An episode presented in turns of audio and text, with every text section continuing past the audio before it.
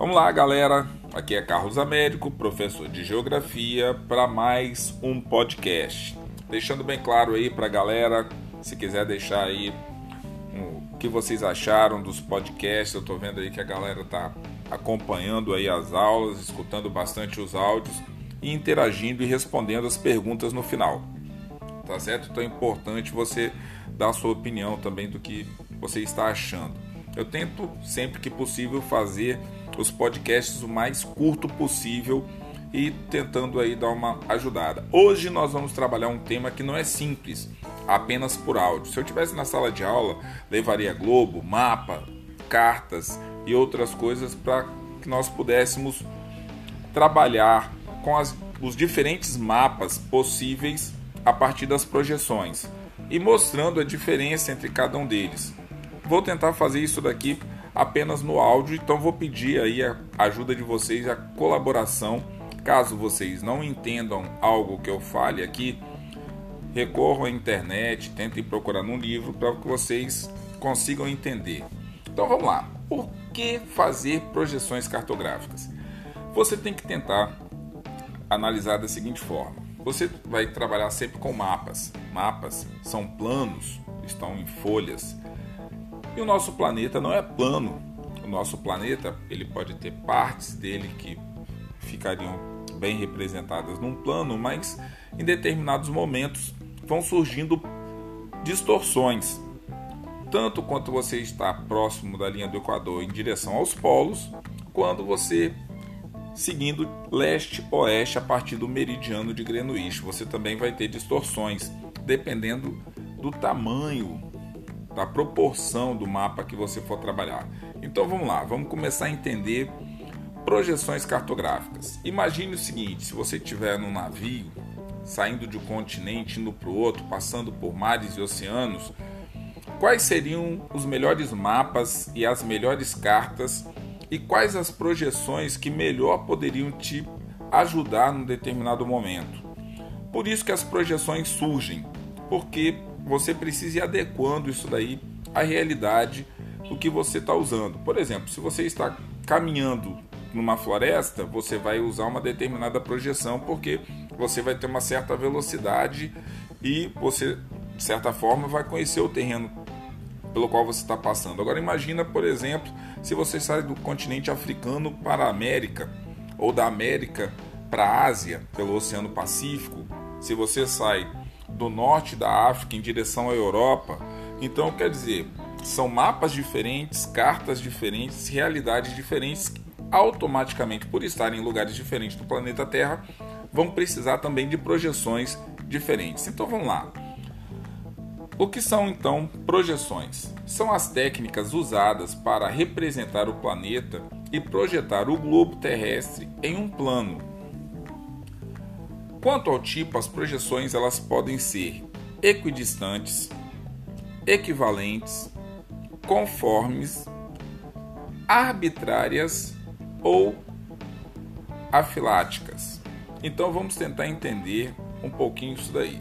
Olha só, quando você fala de equidistantes, elas vão tentar, desde os polos, passando pela linha do Equador, indo de leste a oeste, manter as mesmas distâncias entre latitude e longitude. Então, olha só, elas conservam as mesmas distâncias lineares de um determinado ponto, mas apresentam distorções nas áreas e nas formas terrestres.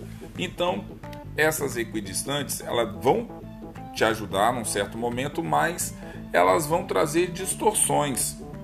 Por exemplo, uma que pode chamar atenção é quando você olhar um mapa equidistante, que você for prestar atenção no Polo Sul. Ele vai estar tá infinitamente maior do que ele realmente é. Porque, como você está trabalhando com distâncias equidistantes entre latitudes e longitudes, quer dizer, você vai ter uma distorção maior em determinadas áreas e em outras não. Então vamos seguindo. Então, olha só, as projeções equidistantes qualquer parte do planeta Terra pode ser tomada como centro do mapeamento, o que mantém as distâncias precisas, porém com grandes distorções nas áreas e na forma, na medida que nos afastamos no centro. Então, onde você coloca o centro do mapa, ele vai estar mais próximo possível da realidade local. Quando você vai se afastando desse centro, as distorções vão aumentando, ok? Então vamos lá. Como seriam então os mapas equivalentes? Os mapas equivalentes apresentam formas terrestres distorcidas mas conservam as áreas com os valores reais. Então você vai encontrar distorções que essas distorções elas vão tentar o que trazer os continentes, os países, os mares e os oceanos o mais próximo possível de escalas matemáticas que vão dar o que uma certa proporção. Então se você olha, por exemplo, para o tamanho do Brasil no mapa equivalente, você vai ver que ele tem uma certa proporção com os demais países. Por exemplo, Estados Unidos, Canadá, Rússia, Austrália, Argentina, África do Sul, a ilha de Madagascar. Então ele vai tentar, mesmo que existam pontos diferentes no mapa, vai tentar o que? Fazer com que essas distorções sejam amenizadas. Não significa retirar todas as distorções, seja o que? Reduzir a existência das mesmas. Então vamos lá. A projeção equivalente, as áreas mantêm-se proporcionalmente idênticas à do globo terrestre, embora as formas estejam o quê? deformadas. Então é importante você entender isso. Quando você estiver mais próximo da linha do Equador, você tem ali umas distâncias mais próximas. Quando você vai se afastando da linha do Equador, indo em direção aos polos, onde o centro do mapa ele vai se deslocando, você vai tendo distorções. Pois bem, como que são as projeções conformes? Elas conservam os ângulos das coordenadas geográficas, conservam as formas terrestres, porém distorcem as áreas. Caracoles, carro, você falou, falou, falou, não entendi nada.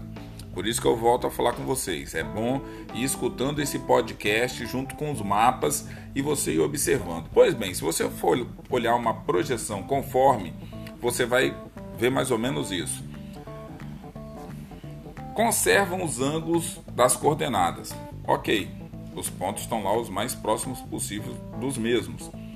Só que eles conservam as formas terrestres, então dos continentes, tal, mas eles distorcem as áreas. Então é o seguinte, você, por exemplo, vai olhar a Austrália, a Groenlândia e o Polo Sul, eles estão bem distorcidos com aquela realidade que nós geralmente encontramos em alguns mapas. O Polo Sul, então, vai estar muito maior. Se você for olhar um mapa, uma projeção conforme, o que você vai ver do Polo Sul, por exemplo, se equipararia a boa parte da América e da Ásia. Aí você vai falar, caracoles, mas o Polo Sul não é tão grande assim. Exatamente. Por estar numa região mais distante do centro de observação, essa distorção vai ser maior.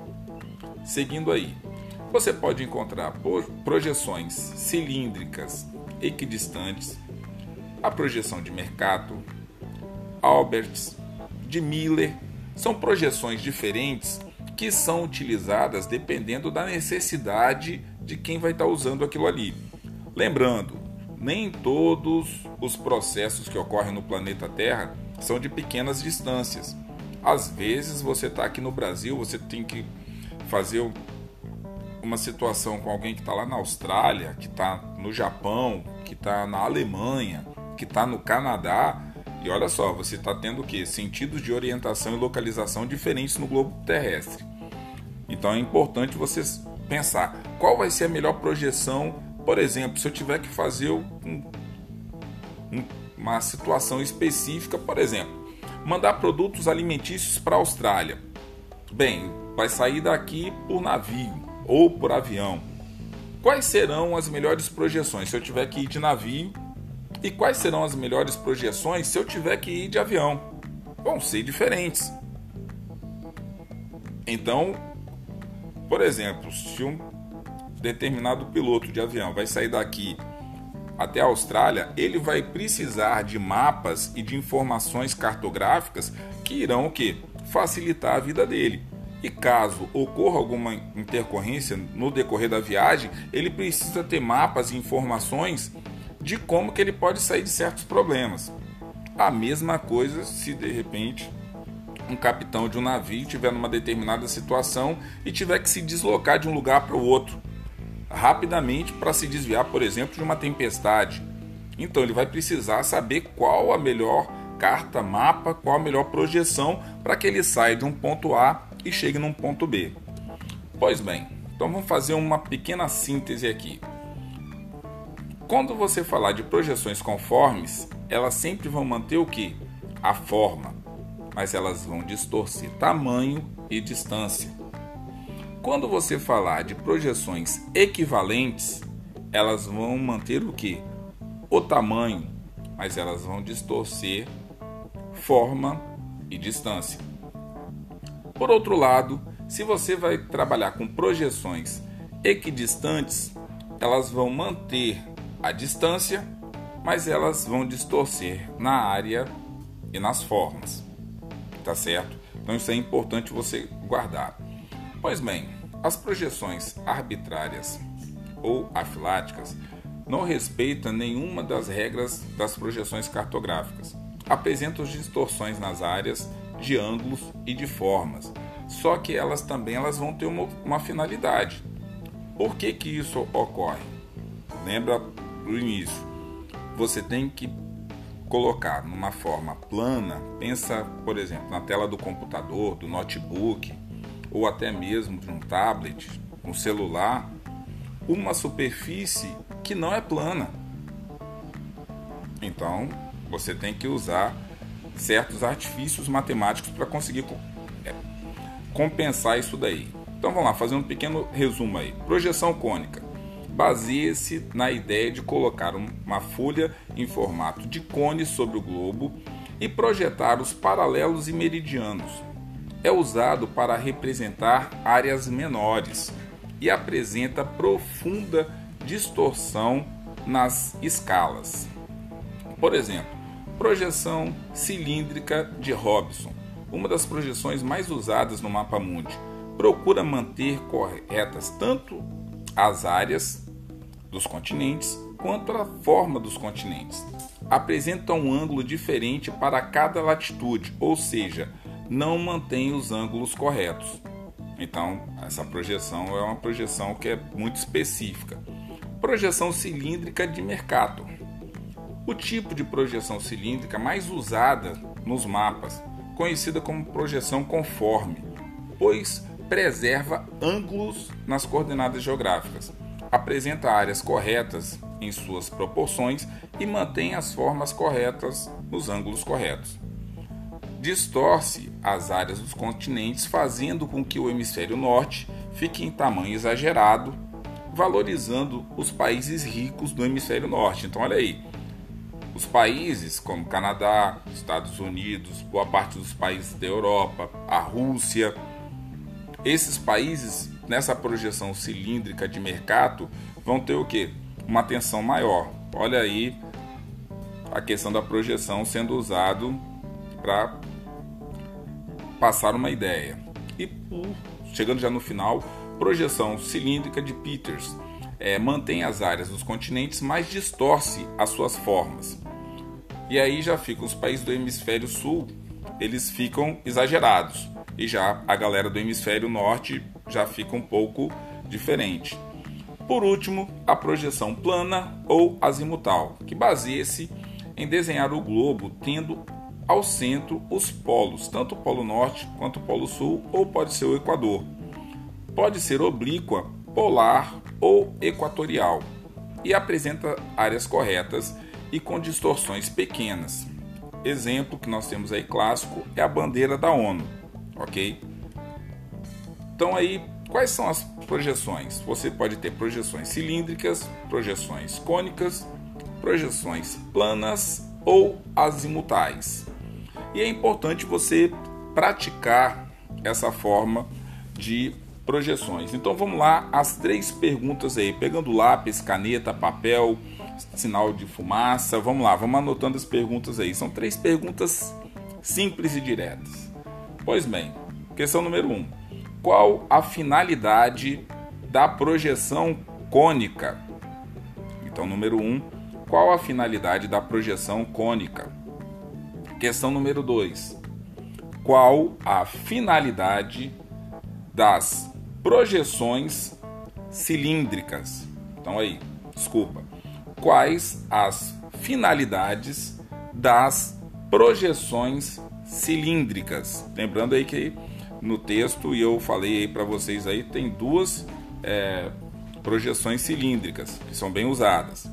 E por último, a terceira pergunta: qual a finalidade da projeção plana ou azimutal? Então, última pergunta aí: qual a finalidade da projeção plana ou azimutal?